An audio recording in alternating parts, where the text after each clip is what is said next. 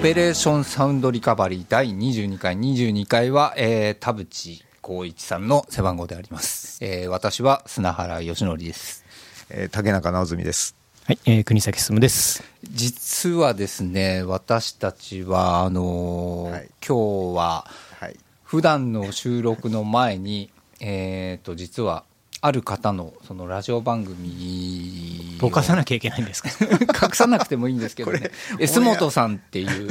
S 本さんっていう方のですね、あのラジオ番組に私たち、そのちょっと時間をいただきまして、はい間借りさせていただきまして。3人で出演しまして、ね。その収録を、えーしたんですけども、えっ、と、ちょうど、えー坂本さん、あ、言っちゃった。坂本さんの、えー、とその周辺で起こったことっていうのが、その戦場のメリークリスマスとその NFT っていうトークンですね、それを結びつけるっていうことで、ちょっとした、あのー話題があったんで、今、その話をちょっと先ほどしてましたけども、その出張ではしてきましたね。まあ、NFT っていうのは僕実はそのさっきも話してたんですけどもあの実際のそのいわゆるその仮想通貨っていうかデジタル通貨みたいなもんだと思ってたんですけども実はそうではなくその向こう側にあるそのトークンっていうそのものだっていうことが今日話しててやっと分かったんですけども、はい。まあ、トークンっていうものだと、まだちょっとやっぱ扱いにくいなっていう感じがちょっとするんですよね。うん、だから、あのーこれがトークンじゃなくて、あの実際のそのさっきも言ってたそのイーサリアムとかビットコインみたいな、もうもうちょっとその格上のシステムっていうんですかね、その仮想通貨的なものっていうか、そういうものが、例えばその音楽とか、はい。そのアートとか、はい。まあ、映像とかともっと結びついてその特化というわけじゃないですけどそういう人たちがその使いやすいシステムみたいなものが出てくるとまたちょっと変わるんじゃないかなっていうふうにふと思った次第なんですけど誰かそういうことをやろうっていう人とかはまだいいないんですかね？まだ、やっぱり、その、えー世界中で、はい。えーそういう試みがされているんですけど、あああるんですね実際。ああります、あるんですけど、い。その、えっと、まあ、やっぱり、お金が、まあ、先に印象として、はい。まあ、先に立ちますよね、はい。でそうすると、お金が、まあ儲かるからっていうふうにこう考えて近づいてくる人たちってい,、はい。ますよね、まあでそういう人たちは世の中を良くするとか、はい。社会にどう貢献するとか、はい。今の政府をこう変えたいとはいかっていうのはあんま思ってないんですよ、こうお金になればいいやみたいな。なるほど。でそういう人たちが、まあ、何種類もこういろんな世界中でこう活動してるんですね。はいで当然あの競争が起こるわけですよ。はいで競争で最終的に、えーかつ貨幣とかブロックチェーンの仕組みがはいどこになるのかっていうのはまだどこもわからないんですよね、誰もわからないんですよ。ものすごいたくさんありますよね。はいはい、でもっと言うとイーサリアム上で作られたスマートコントラクトが、はいえーまあ、さっきも言いましたけどそのスマートコントラクトの、えーとまあ、移植先として例えば Lisk みたいなはい。別の、えーブロックチェーンに移る時に、互換性があるかどうかみたいなことも誰もまだわからない状況にあるんですね。なるほどね。はい、だからイーサリアムってあのハードフォークって言って、はい。その計算方法をはい。全部変えま、チェーンのあり方を全部変えますみたいなことを、はい。つい最近もしてるんですよ。あの更新みたいなものでシステムを更新すチェーンの更新を、はい。するんですね。はい。で、まあ、そうなると過去のチェーンが使えなくなって、ではい。それ全部こう移し替えなきゃなんですか？その時って。えっと、その過去のデータはゴミになります。でそれをあの、まあ、運営が頑張って、はい。その新しいチェーン側にこう移していくわけですよね。はいはいはい。でそれをいかにスムーズにやるかっていうのが、はい。すごく今はお金が絡んでるんで重要になってきてるんですよ。はい、ちなみにそれやるのに、だいぶその計算能力とかがそのあの必要になると思うんですけど、そのあの更新、今のハードフォークをするにあたって、その、あのなんていうんですか、それに使うお金っていうのは、どこから、それはあの、まあ、よくあるのはそのお金のある、ようなプラットフォームであれば、はい。財団があって、その財団の中のエンジニアがものすごく頑張って、はい。えっと、過去のものは過去のものとしてそのまま使えて、はい。でそこに新しいチェーンをつないでいけるような技術を作る場合もありますし、はい。それからその過去のものを一回捨てて、はい。過去のチェーンが新しいバージョンで、えっと、生き返るというか、作り直されるっていう場合もあるんですよ。はい。だからそれはその様々なんですね。はい。でも、その過去の蓄積を捨てる、あの完全にか無価値にするわけにははい。いかないですよね、だからイーサリアムなんて、1イーサリアム、今50万円とかして、はい。でそれ全部捨てるとかなったら大パニックじゃないですか、だから銀行とかその政府みたいな、その経済をどういうふうにこう、信用をどういうふうに保つかっていうことを、その責任を持たされてるっていうのが、今のそのお暗号通貨の。とかブロックチェーンのその、えープラットフォーマーがはい。やらなきゃいけないことになってるそんですね。の今、例えばそのたくさんその仮想通貨的なもの、まあ、ビットコインでもイーサリアムでもありますけども、それを管理してるそのプラットフォーマーっていうか、財団みたいなものっていうのは、その例えばその銘柄っていうのかな、その種類によって全部に存在してるっていうことなんですか、じゃあ。財団かどうかはともかく、はいあの全部に存在はしてます。うーわその後ろ盾が大変ですね、何種類ぐらい今あるんですか、ちなみに。1000を超えてると思いますよ。1000超えてんだ。はい。日本にはないですよね、多分ありますよ。あるんだ、はい日本になんていうものはいや、あの、なんかいっぱいあります。そのあそうですか、えっ、と、何を言えばいいですか、ね、メジャーじゃないだけか、じゃあ、知らないだけですか？えっと、モナコインなんかは2チャンネルから。それ聞いたことあるわ。はい。はい。そういううぞうむぞうがはいいっぱいあります。はい、はい。そっかそっか。なるほどね。そう考えると、やっぱりその実際のその、さっきも言ってた法定通貨っていうんでしょうかね、そのはい国が発行し、国、中央銀行が発行しているお金と、その結びつけられてるっていうところから、なかなかやっぱり逃れられない状況であるっていうことですね、いまだに。そうですね。で、うんえっと、でも、ブロックチェーンは別にその国家と対峙するようなものではなくて、はいその国家が例えばそのブロックチェーン付きのはいその貨幣を採用して、それを法定通貨とするっていうふうに決めてしまえば、どっそれはかありませんでしたっけ、それ。いやあの東南アジアでどこだったかな、あの日本のエンジニアというか会社はい。が全部その中央銀行と契約して、はい。えっと作り出したところがありますよ。どっかありましたど。こだっけ？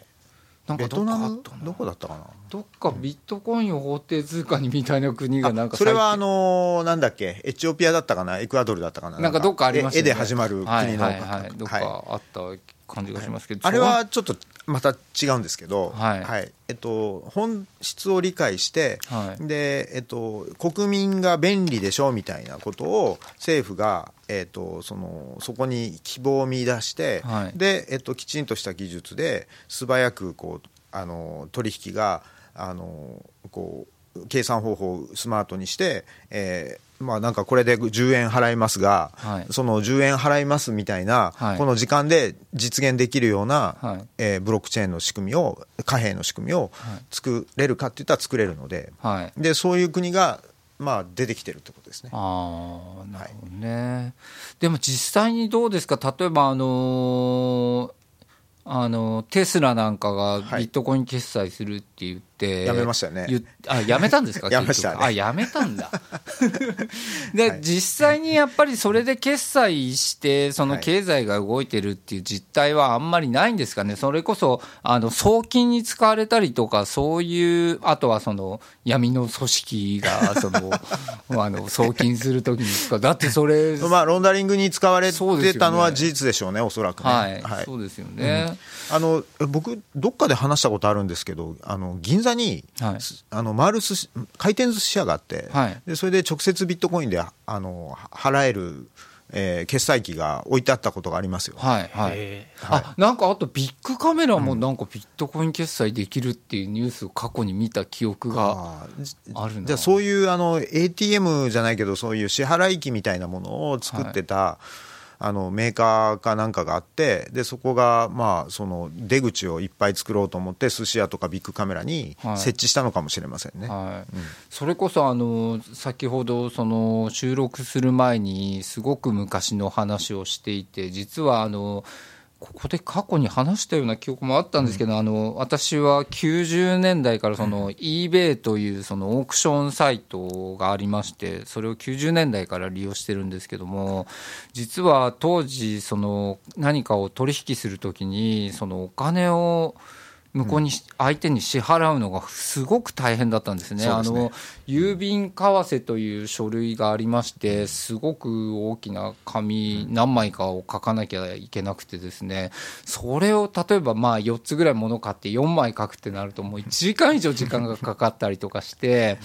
で僕はずっとそれをやってるもんだから郵便局のですねあの局員の人が僕が入ってくると「何枚ですか?」ってもう聞 聞かれるみたいな感じの時期があってですね本当にこれどうにかしてほしいなってずっと思って誰誰に話してたのかはっきり覚えてないんですけどいや実はそのデジキャッシュっていうその決済方法があって、はいそれ使うと eBay でもかんもっと楽にできるよっていうふうに聞いて96年ぐらいですね。はい。はい。であ、そんなもんがあんだったらいやそういうのが欲しいんだよっていう話になってあんなもんいつも書いてらんないよっていうことになってなんかいろいろ聞いたんですけどなんかそれをメールで送るとかなんとかなんかそんなメールで送れました。そうですよね、はいメールで送れる。はい。なんかそれでこんなことやってられねえっていうことで、なんか結局使うのをやめた記憶があるんですが、でもその時代から考えてもいまだにそのデジタル通貨で実際にその支払われるっていうケースはやっぱり少ないっていうことですねじゃあ。少ないですね。ええあのまあその僕が寿司屋で見たものは、はいおそらくうんといわゆるその財務省かな？国税庁かな、はい。が決めたその雑所得の前なんですよね。雑所得の定義の前なんです、はいはい。でつまり寿司を買ったとするじゃないですか、はい。で、えっとまあ、2000円でしたみたいな感じで、2000円分のビットコインを払うとしますよね、はい。そうするとビットコインから2000円分の円に変換したとみなされますよね、はいはい。でそれがあの日常生活で何百回も繰り返されるようなことがはいはい。本当に普及した時のビットコインの使われ方だとすると、はい。それがずっと蓄積していくわけですよ、はい。なんか使った履歴が。はい。はい。はい。で、えっとまあ、あまり税金の細かいことをしあの説明する気はないんですけど、はい。はい。年間20万円以上の収入があったら、それは、はい。あの確定申告しなきゃいけないわけですよ。はい。で、はい。つまり、ビットコインから、はい。えっと、日本円に20万円以上の返還を行うと、はい。これは、えっと、税金がかかるんです。なるほどはい、でこれを全部トレースしようと思ったら、はい。ビットコインのそのチェーンを、はい。まあ、国税が国税なりその地方のその税務署が全部追っかけて、まあ、これでここで15円でしょ？みたいな。の全部足し合わせていかなきゃいけないんですよ。ちなみにそれ財務省それやるんですかね？いややれないです。あやれないんであすやれないです、もう計算も大変だし、はい。まあ、何よりも今、カーボンニュートラルを歌ってるじゃないですか、はいはい。SDGs とかいうはいはいはいのではい、でそんなのに全く逆行するような動きなので、でね。できないと思うんです。はい。なので、えっと、そういう自動販売機的な決済機は、ん。おそらくあの廃れてしまったんだと思います、ね、なるほど。ちなみにではそのまあ例えばそのえー、とイーサリアムビットコイン的なものっていうのはその法定通貨との価値が変動するっていうことですよね。そうです。で我々割と最近そのキャッシュレスの時代にちょっと入ってきて、なんかいろいろそのなんとかペイとかなんとはいはい。かみたいなのがあってピッてやって支払いするわけじゃないですか、はい。そこには税金は発生しないわけですよね。あれはそうですね。あれは法定通貨と完全に結びつけられて価値が変動しないからそういうことでいいという。円が動いてるだけだからですね。ああなるほど、あそっか。全部円とがっちりその紐付けされてるっていうことですよね。実は円を払ってるのと同じことっていうこと、はい。ああそっか。なかなか難しいなこれを理解するのは。そうですかね。なるほどうん。そっかそっか。そうなるとなかなか難しいね。でもあのーその世界がなんか例えば僕さっき実はその収録の時も言ったんですけど自分で作ったその音楽をその、はい。例えばそのえっ、と最近暗号通貨っていうんですよねそういえば。暗号資産とか暗号資通貨産っていうんですか、はいまあじゃあ暗号通貨みたいなもので売りましたよっていう、あはい。の売りますっていうことでそれで売って、はい。例えばそのお金が入ってくるじゃないですか、はい。それで S 本龍一さんのアルバムをあの 買買いますよね。それそれで買った時にこれ例えば S 本さんのアルバムいっぱい買ってディスコグラフィー全部買おうとかバージョン違いも全部買おうとかいろいろやった時にその20万円を超えたとしますよね。その円換算にした時に。税金発生するっていうことになるわけですよね。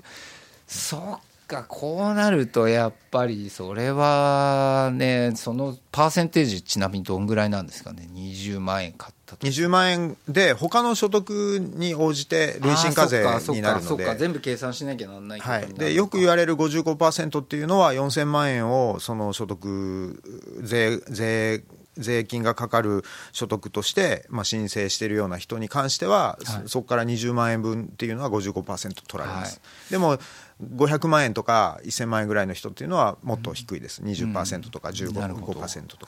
はい、なんかそういうシステムできたらいいのになできたらいいのになっていうかなんかそういうシステムが一回できてできたらどうなるのかっていうのを見たいっていう好奇心はすごくあるんですよ。うん、なんかこう音楽作って音楽買うんだから別にいいじゃんっていう感じはすごくして、はい、あの日本の詳しい税率、税率じゃない、税制の詳しいところは分からないんですけど、はい、今の、あの、S, S 元さんの音楽をそのまま、えー、ビットコインで買う、はい、マリンさんが買うみたいな仕組みは、はい。今の僕の知る範囲の仕組みの中では、やっぱ課税されてしまうんですよ。でも、えっと、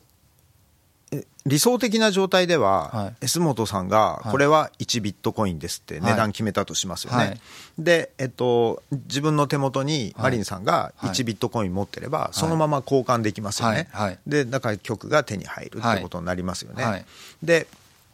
でも、えっと、今これでもあの日本円に換算、えー、できるでしょっていうことで、あの税務署は、えっと、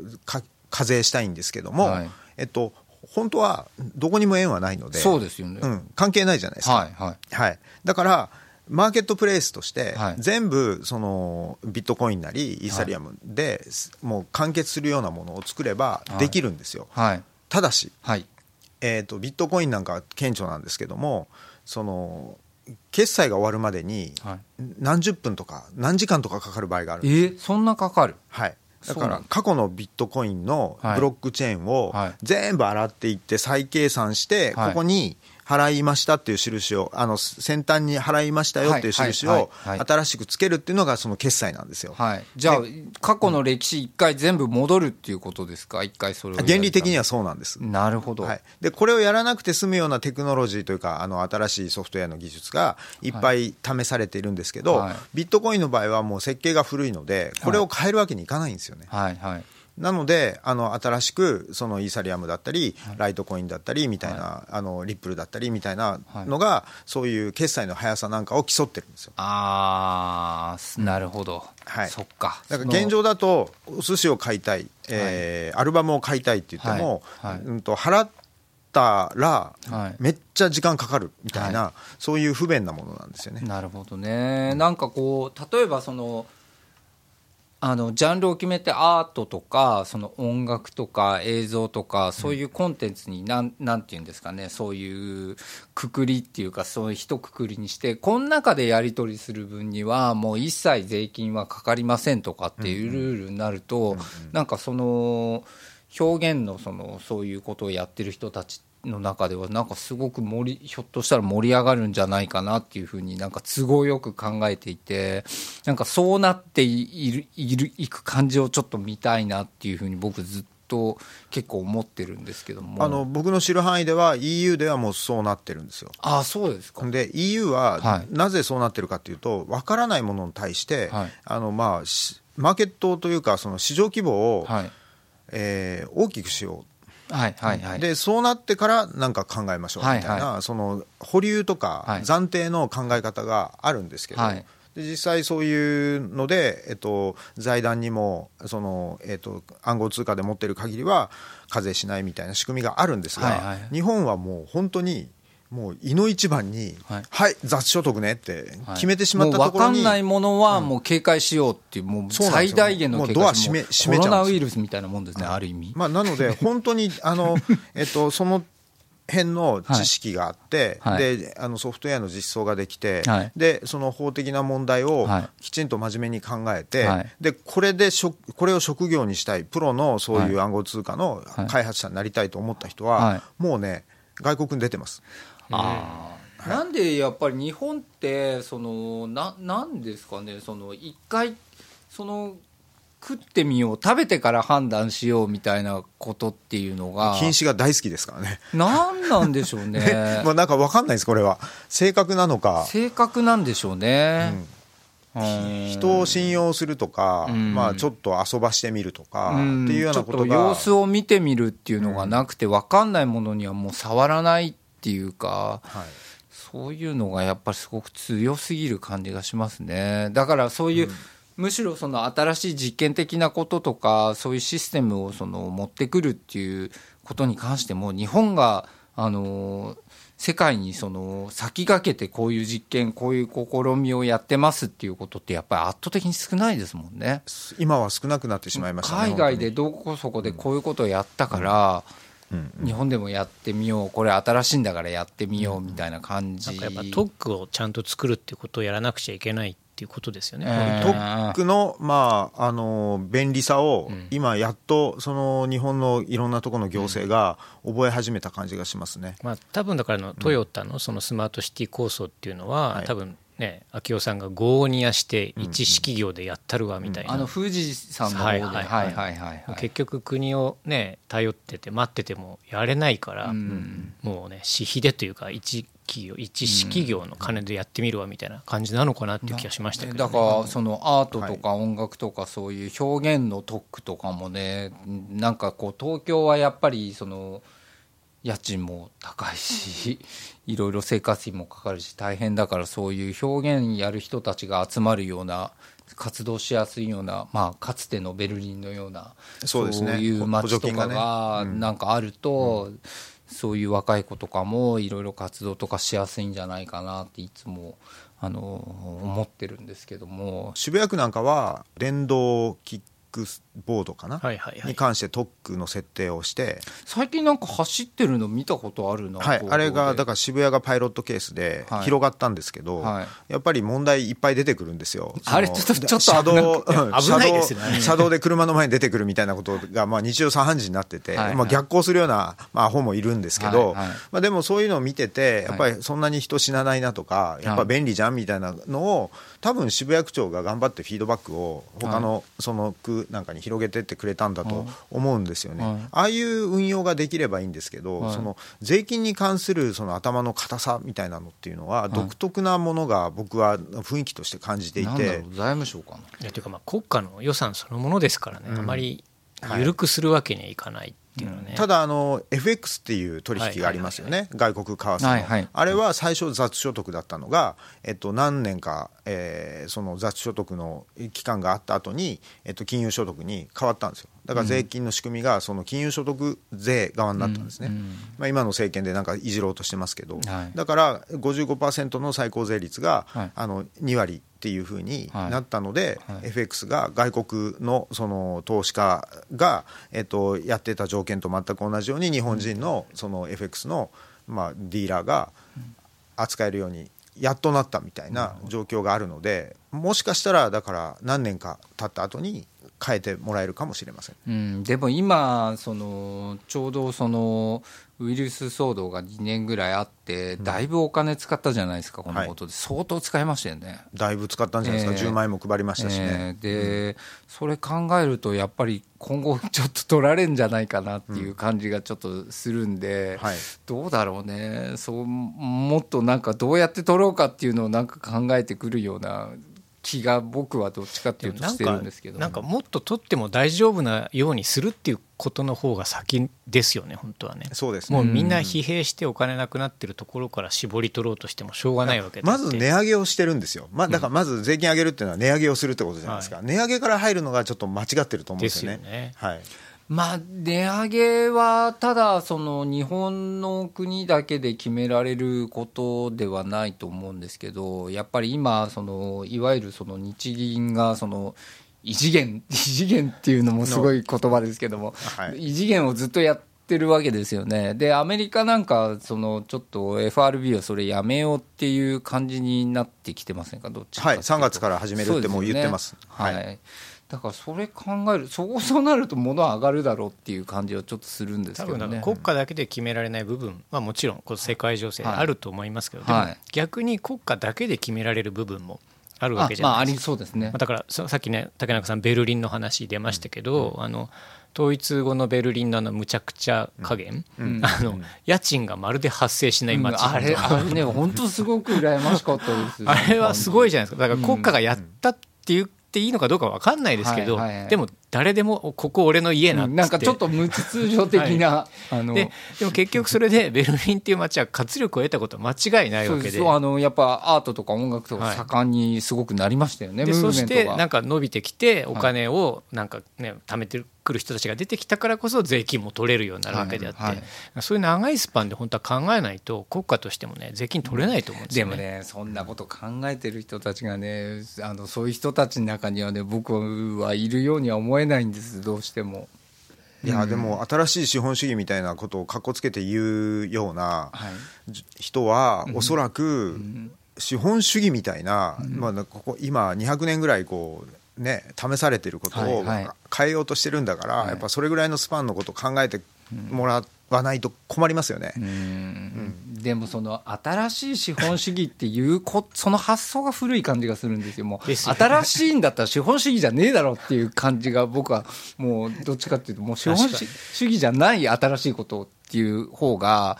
もうそんぐらい新しくした方がいいんじゃないのっていうふうにも思う結構めちゃくちゃになってるわけじゃないですか、いや日本は本当にめちゃくちゃです、ね、だったらもう一回まっさらにしてっていうぐらいのね人が現れてもいいんじゃないかなと僕は乱暴に思いますけどね。僕は税制はだからそういう意味ではもう本当にリセットしていいと思います。でそれはあの国家にいくらいるからあんた方からいくら取る？でそれはその、えーと、今儲かってる人もいれば貧乏な人もいるだろうからこんな差でやりますみたいな。すごいシンプルにしてしまえばいいんですよ。で今のそのさっきの話とちょっとつながるんですけどあの東京に住んでると便利だけど、はい。はい、住民税はえっとまあ、どこが不便かってあまりなんなんとも言えませんけど、はいはい、なんか秋田とか青森とか、はい、あの沖縄とかに住んでる人と、はい、住民税そんな変わらないんですよ、はいそうですね、0.5%しか変わらないんですよ、はい、でこれはおかしいんですよね。だからそういうことを柔軟にしていくっていうのは法律の問題なので法律をちゃんといじっていかないといけないんですよね。あとはその省庁なんかがやっぱりそのなんかいわゆる縦割りっていうことがよくありますけど、横につながってないんで、うんうん、もう俺んちはこうだから俺んちはこうだからって決めると やっぱりそこあの普通の暮らしてる人たちはそこと全部つながって暮らしてるわけですからこいつはこんなこと言ってるこいつはこんなこと言ってるっていうとやっぱりまあそれはいろんなことやりにくくなるなっていうのはありますね。あと予算固定性ですね使い切らないと次の年減らされるっていうあそれはね、もう本当ナンセンスだと思います、うん、僕も。であの NHK が2000億円余らしてあの今叩かれてますけど別に余ってるんだったら即その受信料を下げるみたいなことをやれればいいんですよ。褒められますよね逆にね、なんでそんな簡単なことはできないんだろう。でも。いやだからもう老人が思考が停止してるんですよ、なんか僕ならやりますよ僕はその、でも僕は違うんでできないんですけど、はい、はい、その思考停止ですよね、うん、あの去年まではそうだった。いつもそうだった。そう前例主義ですね。ね、うん、よくないですよ。いやでも今もう違うよね世の中っていう形で、うんうん、だったら今日からこうしようよっていうのは、うんうん、なんかなかなかやれない、ね、そういう人がやっぱりその例えばまあ政治家だけが国を動かしてるわけじゃないですけどもどこのそのジャンル見てても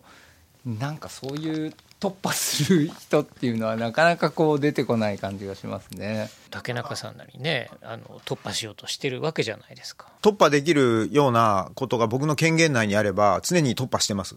けどまあそれが